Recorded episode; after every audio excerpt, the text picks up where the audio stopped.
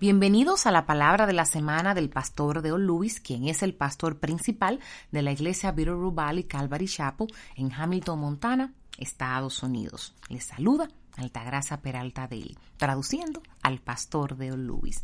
El mensaje de esta semana se titula Guiados por el Espíritu versus Guiados por la carne. Se enfocará en 2 de Samuel capítulo 2 en los versículos del 1 al 32. Y te pregunto, está siendo guiado por Dios. En segunda de Samuel, en el capítulo 2, habían pasado más de 15 años desde que David escuchó por primera vez la palabra del Señor a través de Samuel diciendo, levántate, úngelo, porque este es el indicado. Hay tres cosas que Dios debe hacer con una persona a quien usará, dos de las cuales David recibió ese mismo día. Primero, llamado y segundo, unción. En segunda de Samuel capítulo 2, en los versículos del 3 al 4, nos dice la palabra de Dios.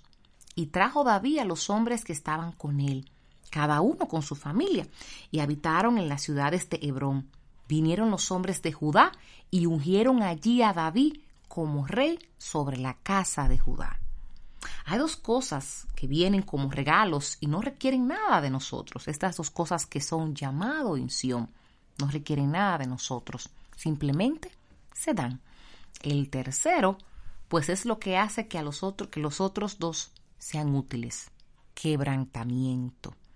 El autor cristiano A.W. Tozer lo expresó muy bien cuando escribió, aquellos a quienes Dios usará grandemente, Él debe herirlos profundamente. Escuchen amigos, no se desmayen si se encuentran en una temporada como como la de David, siendo heridos profundamente, porque a su debido tiempo nuestro gran Dios convertirá su llanto en una temporada de frutos. La clave del éxito de David fue ser guiado por Dios, preguntarle y no asumir que él sabía en qué dirección le estaba guiando Dios. Por eso, en 2 de Samuel capítulo 2, en los versículos del 1 al 2, la palabra de Dios nos dice, Después de esto, sucedió que David consultó al Señor diciendo, ¿Subiré a alguna de las ciudades de Judá? Y el Señor le dijo, Sube. Y David dijo, ¿A dónde subiré? Y él dijo, a Hebrón. Entonces David subió allá y también sus dos mujeres, Ainoán, Jerevita, y Abigail, viuda de Nabal, el de Carmel. Corrie ten Boom, una cristiana holandesa que ayudó a muchos judíos a escapar de los nazis durante el holocausto, preguntó una vez, ¿la oración es, es tu volante o simplemente tu goma de repuesto?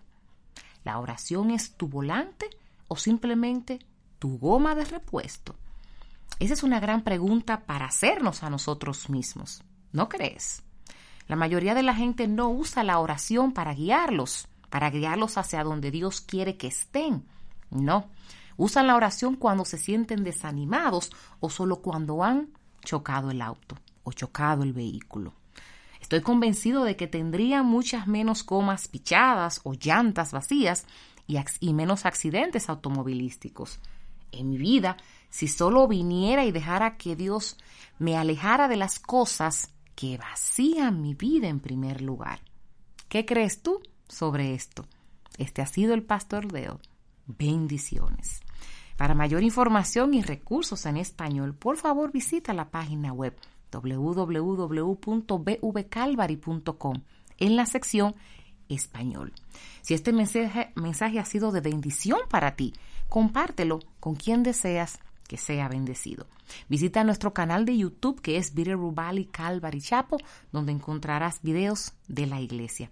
Y si necesitas que oremos por ti o por algún familiar, por favor envíanos un correo electrónico a oración